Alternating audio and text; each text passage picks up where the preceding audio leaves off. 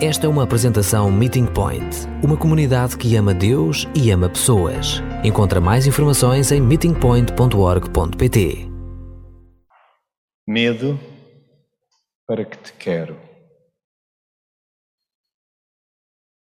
Medo para que te quero.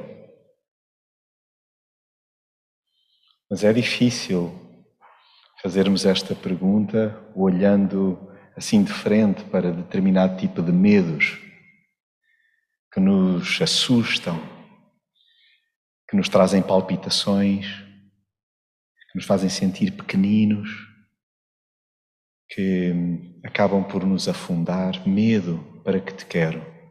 Lembram-se como começámos esta jornada? O bicho-papão, o que está na escuridão, aquilo a que não damos nome, aquilo que não enfrentamos isso realmente é muito assustador. E nessa medida, então parece que ganha um volume medonho. O medo, o medo. Mas também nesta viagem lindíssima que fomos fazendo ao longo do mês de outubro, percebemos que basta uma nesga de luz. Basta então uma fresta de verdade. E nós acabamos por sentir assim coragem para quê? Para encarar os monstros. E a semana passada falávamos, até a morte ganha uma outra perspectiva. Quando nós não estamos ensombrados pelo medo, mas estamos como que iluminados então pela verdade. E hoje gostava que juntos pudéssemos visitar um trecho lindíssimo, é um hino, nós podemos encontrá-lo então algures lá em 1 aos Coríntios, no capítulo 13, e nós vamos perceber que efetivamente o amor vence tudo. Mas vamos precisar também de entender que amor é este. Porque nós hoje vivemos conceitos de amor erotizados, distorcidos, que não correspondem minimamente à forma como Deus ama, como Ele nos vê. Aquilo para o qual nós fomos desenhados. Bem sabemos, não escondemos, temos uma inclinação, parece que estranha, que queremos contrariar para o mal. Mas nós fomos efetivamente criados para amar. Só que o medo leva-nos então a entrarmos numa postura defensiva e a não nos deixarmos envolver por esse amor, porque o amor dói. E como vamos ver daqui a instantes, este é um dos lados lindíssimos do modo como Deus, que é amor, na sua essência, então assume por inteiro que o amor envolve também sofrimento, dor. Mas antes disso, gostava que realmente nós fôssemos embebidos, literalmente nós fôssemos mergulhados neste texto. E peço-vos, porque contrariamos aquilo que hoje em dia vigora, que é uma capacidade de escuta, uma postura atenta para, como que se pela primeira vez a palavra fosse lida, e nós nos deixássemos então tocar por ela. E que cada um possa perceber o toquinho do Espírito no sentido de é isto. Este é o meu medo. E o amor vence tudo, inclusive é aquilo que eu tenho tido dificuldade de encarar. Mas agora que há uma fresta de luz, de verdade, sobre a minha vida, eu até a morte acabo por querer abraçar entender, dialogar com ela. Então lemos ou escutamos, se desejarem, primeiro aos Coríntios, capítulo 13, por muitos intitulado O Hino do Amor, mas gostava que nós recordássemos que qualquer trecho da Escritura é como uma avenida, uma autoestrada para a pessoa de Jesus. E Ele é aquele em quem nós podemos melhor ver espelhado o amor do Pai e que nos é sussurrado pelo Espírito Santo.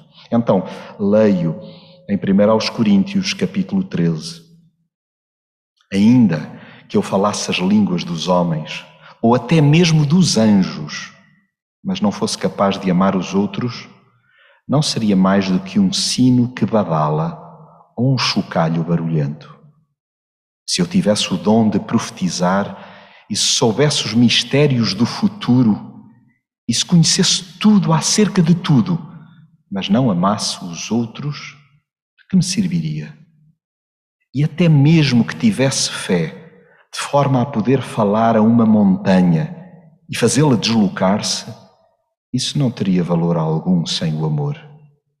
Ainda que desse tudo aos pobres, e ainda que deixasse que me queimassem vivo, mas não amasse os outros, eu não teria nenhum valor. O amor é paciente e bondoso, não é invejoso, nem orgulhoso, não é arrogante, nem grosseiro. O amor não exige que se faça o que ele quer, não é irritadiço e dificilmente suspeita do mal que os outros lhe possam fazer. Nunca fica satisfeito com a injustiça, mas alegra-se com a verdade. O amor nunca desiste, nunca perde a fé, tem sempre esperança e persevera em todas as circunstâncias. Todos os dons e capacidades especiais que vêm de Deus terminarão um dia, porém, o amor há de sempre continuar. Um dia, tanto a profecia, como falar línguas desconhecidas, como o conhecimento, todos esses dons desaparecerão. Nós, agora, sabemos muito pouco. Mesmo com a ajuda desses dons especiais e até a profecia mais inspirada, é ainda muito imperfeita.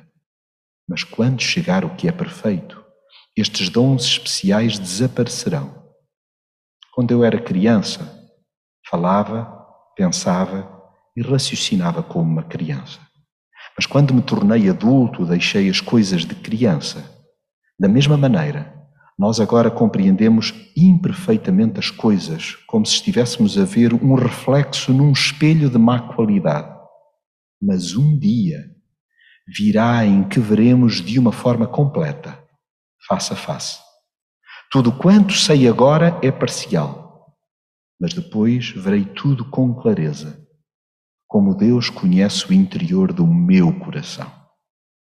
Há três coisas que hão de perdurar: a fé, a esperança e o amor.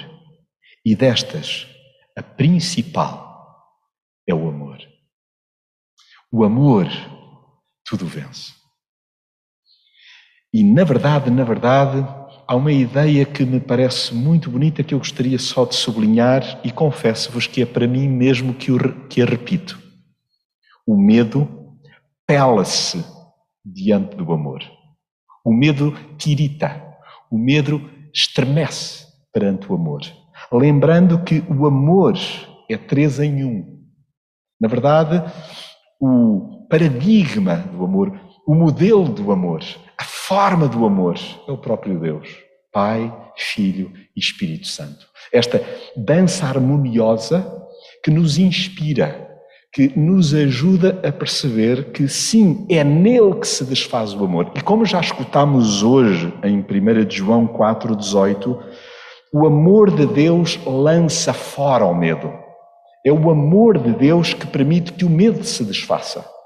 É naquele corredor do IPO, é naquele momento em que o amigo chegado está profundamente doente, é quando surge um abalo que nos estremece emocionalmente, é quando nos sentimos sem chão que nós, olhando para Deus que é amor, percebemos: ah, o medo pode desfazer-se, porque em Deus nós estamos seguros. O amor do Pai é como um caleidoscópio. Ou seja, o amor do Pai é de uma beleza que vê em todas as perspectivas.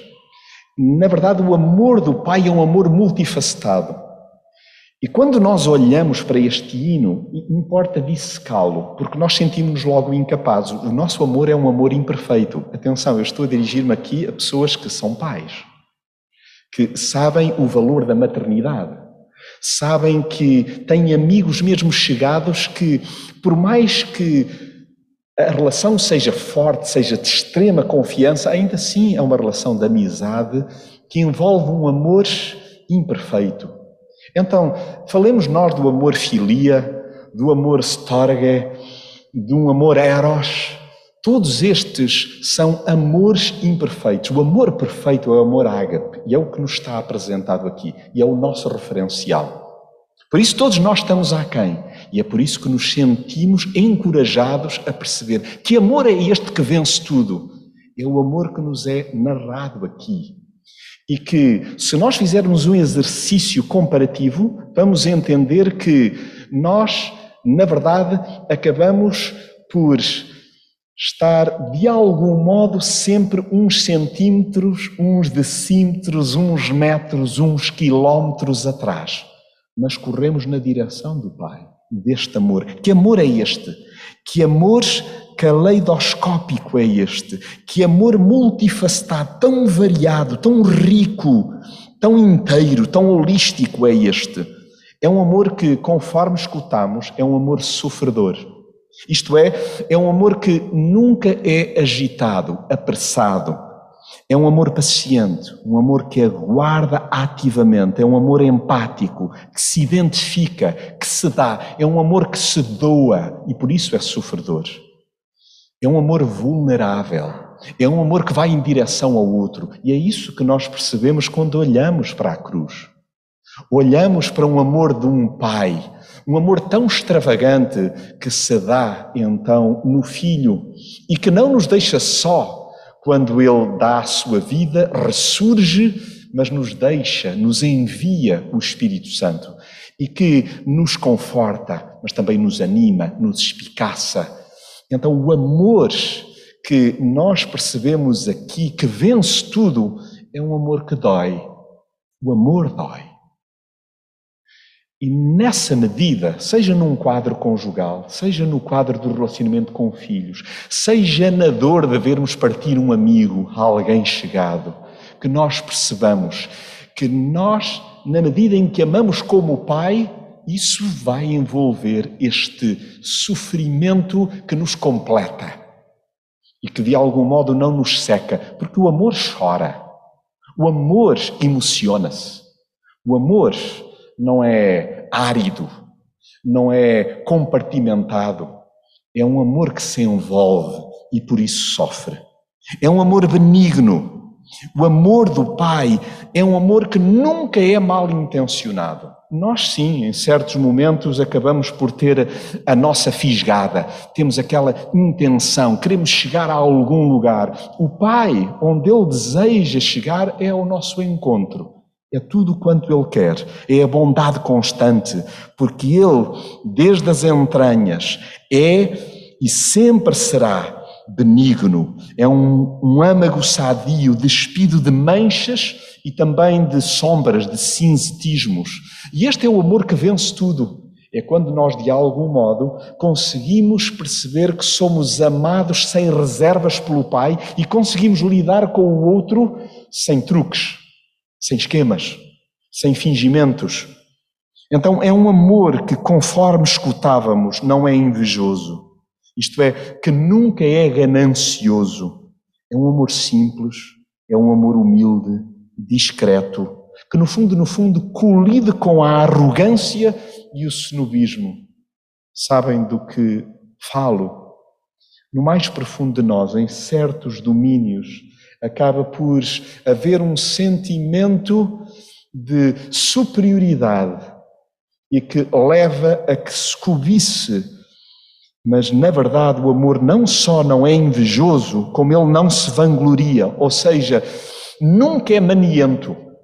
Esta expressão faz sentido conhecê-la, então é, era muito habitual. Hum, está cheio de mania. De facto, nós olhamos para o amor do Pai e ele é um amor que é discreto e que não manipula, que não estrangula, e é um amor sem cera. É um amor que não tenta camuflar, não tenta de algum modo engodar ou enganar. Conforme escutamos, O amor que vence tudo é aquele que não se porta inconvenientemente. Isto é, noutra tradução, que nunca é grosseiro. É um amor que não é indecoroso. É um amor que não é sem graça, que não é brejeiro, que não é vulgar, que não é ordinário. E é para aqui que nós somos empurrados. Quando é que nós podemos, na verdade, ganhar pelo amor, então, o, o coração daqueles com quem lidamos? Na verdade, não agindo de uma forma ordinária, mas sim extraordinária. Não de uma forma vulgar, mas de uma forma elevada.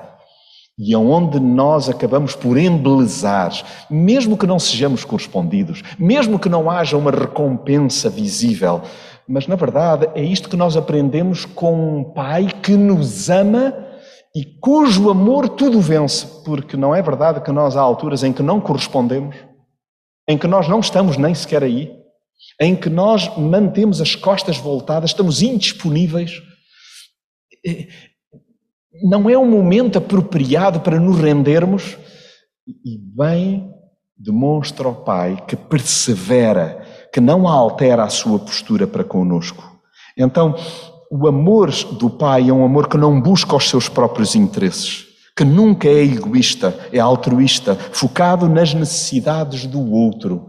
E o Pai que nos ama, o que Ele deseja é que nós possamos ser inundados pelo seu amor, pela, pela perspectiva, pela riqueza, por, por, por esta beleza extraordinária que tudo alcança um amor que não se irrita. Então, que quando olhamos para o nosso comportamento, para as nossas relações interpessoais, percebemos quão distantes estamos deste amor do Pai, onde o descontrole, a ausência de calma, a perda de razão, a ausência de domínio próprio, então acaba por nos levar efetivamente a distanciarmos-nos uns dos outros. O amor do Pai aproxima-nos porque atrai-nos, porque Ele efetivamente acaba por não suspeitar mal. Ele nunca é desconfiado, ele descarta o rancor, ele dispensa rotular, ele indispõe-se a apontar e a armazenar. Alguém te julgou? Nem eu te julguei. E é tão interessante que aquilo que tantas vezes citamos como o verso-chave de toda a Escritura, porque Deus amou o mundo de tal maneira, é tão interessante que logo de seguida nos é dito: Eu não vim para julgar o mundo. Eu não vim. Na verdade, somos nós próprios que acabamos então por nos posicionar.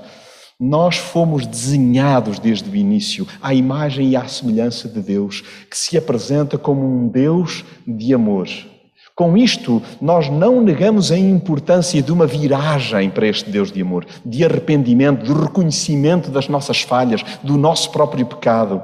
Mas é importante sublinharmos: nós fomos, sobretudo, desenhados para amar. O amor vence tudo. Qual é o aspecto na tua existência, no teu momento presente, que te enche de medo, de preocupação, mas que pode ser de facto desfeito por via do amor. O amor, conforme escutamos, não se regozija com a injustiça. Ele nunca é tendencioso.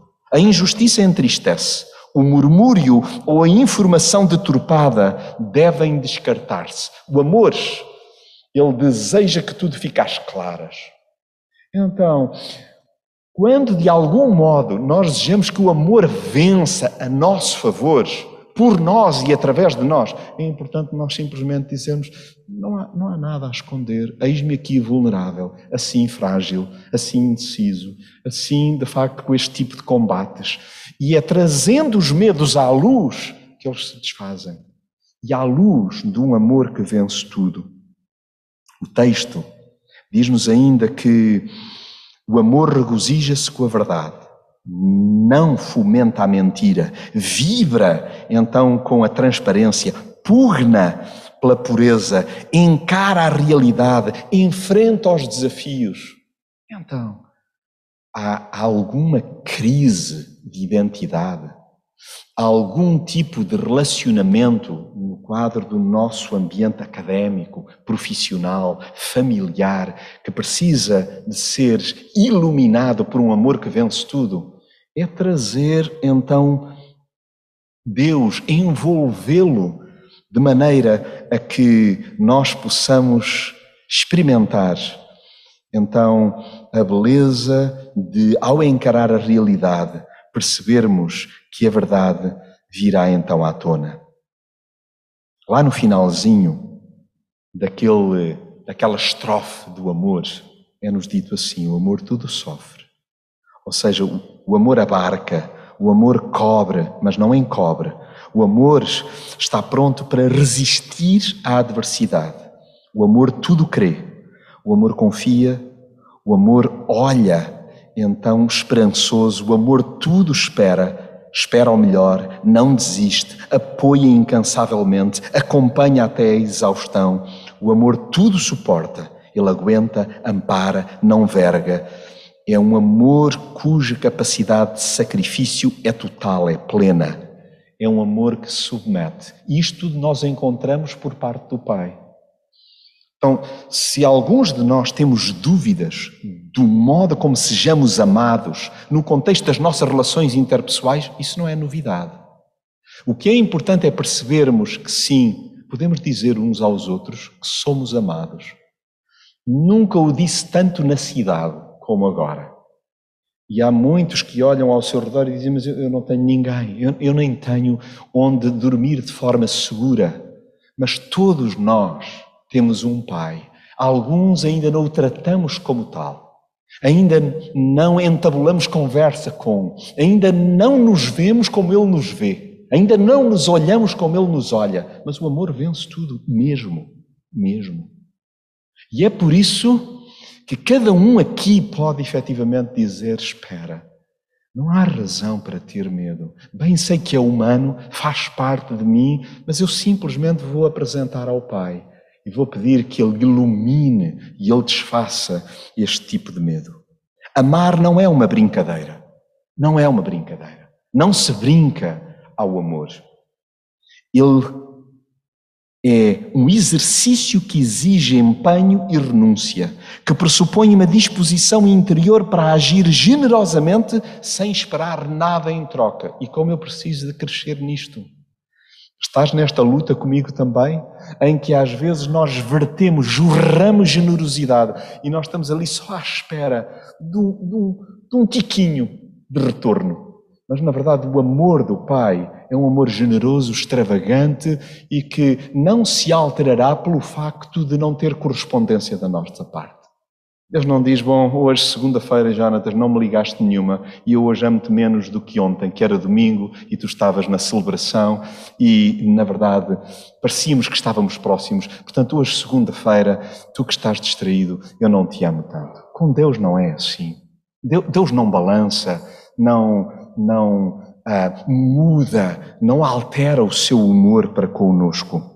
Então, porque não é uma brincadeira, o amor sofre o dano que possa ser infligido com um sorriso no coração, mesmo que o nosso semblante possa verter uma lágrima.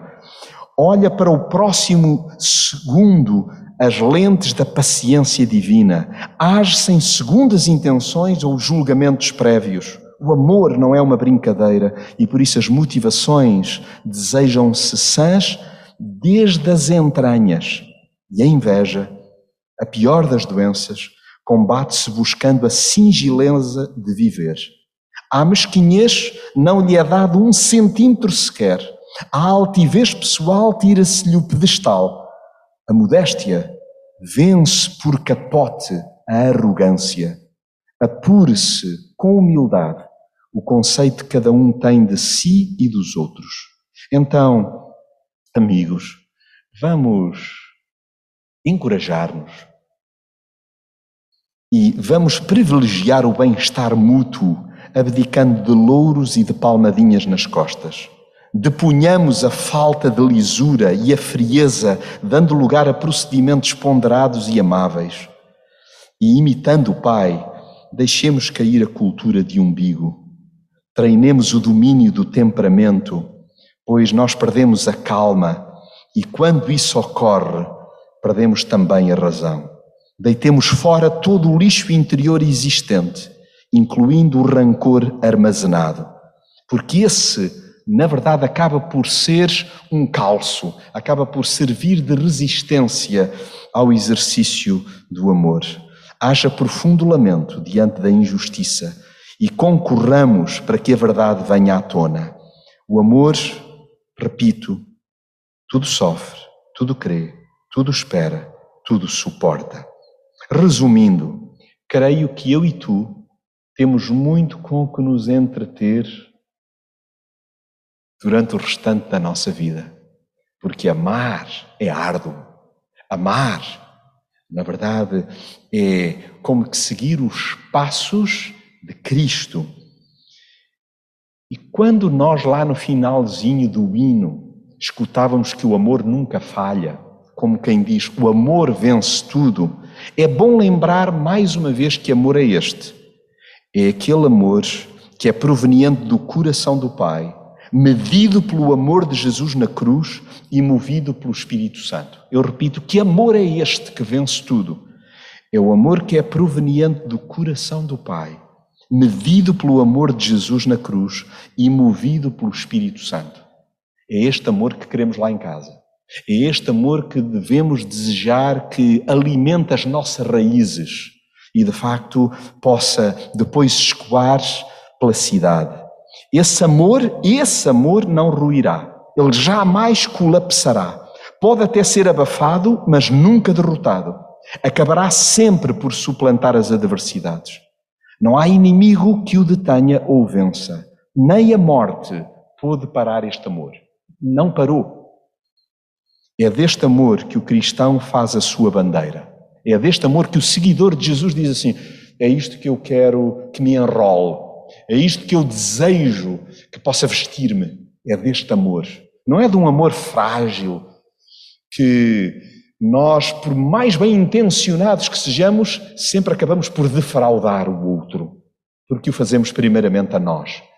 É o amor do Pai que desejamos que seja a nossa bandeira. E tendo experimentado o poder do amor, dá-se a Deus e aos outros a cada dia que passa. Certo é que um dia Deixarão de existir?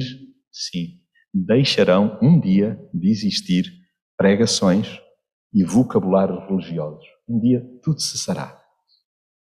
O conhecimento intelectual adquirido na terra tombará na presença de Deus. Aí bastará a sua linguagem predileta. Qual é a linguagem predileta de Deus? O amor. É tudo quanto nos restará. Vocês imaginam isso? E nós podemos ter antecâmaras do céu lá em casa. Até nos momentos a sós, quer dizer, eu vou deixar que me baste o amor do Pai. Eu vou demorar-me aí. Entretanto, e porque tudo é visto parcialmente, vamos saborear aos pedacinhos o que virá a ser desfrutado em pleno relembro que há pouco escutávamos, porque agora vemos por espelho em enigma, mas então veremos face a face. Agora conheço em parte, mas então conhecerei como também sou conhecido. Então, vamos exercitando esse amor de forma madura, deixando para trás as infantilidades do ego. Cresçamos por dentro. O amor tem o condão de dilatar a alma e abrir o apetite para a eternidade. Agora, pois, permanecem a fé, a esperança e o amor. Estes três. Mas o maior destes é o amor. E conforme já referi, porque todos os textos apontam para Cristo, eu recordo aquilo que Jesus nos disse, aquilo que Jesus disse aos seus seguidores. E estou a ler só três versos do capítulo 15 de João, com os quais desejo terminar. Palavras de Jesus, para mim e para ti. Amei-vos como o Pai me amou. Repito, amei-vos como o Pai me amou. Vivam no meu amor. Ninguém tem maior amor do que este, de dar a alguém a sua vida pelos seus amigos. É, pois, isto o que vos mando: que se amem uns aos outros. O amor vence tudo. O seu amor, o amor do Pai, do Filho e do Espírito Santo é imparável. E a nossa história em Cristo é prova disso. Por que é que chegámos até aqui? Porque o amor do Pai não desistiu de nós. Que nós não desistamos uns dos outros. Sinal é de que perseveramos num amor maior, num amor que vence tudo. É um amor que vem do alto. Amém.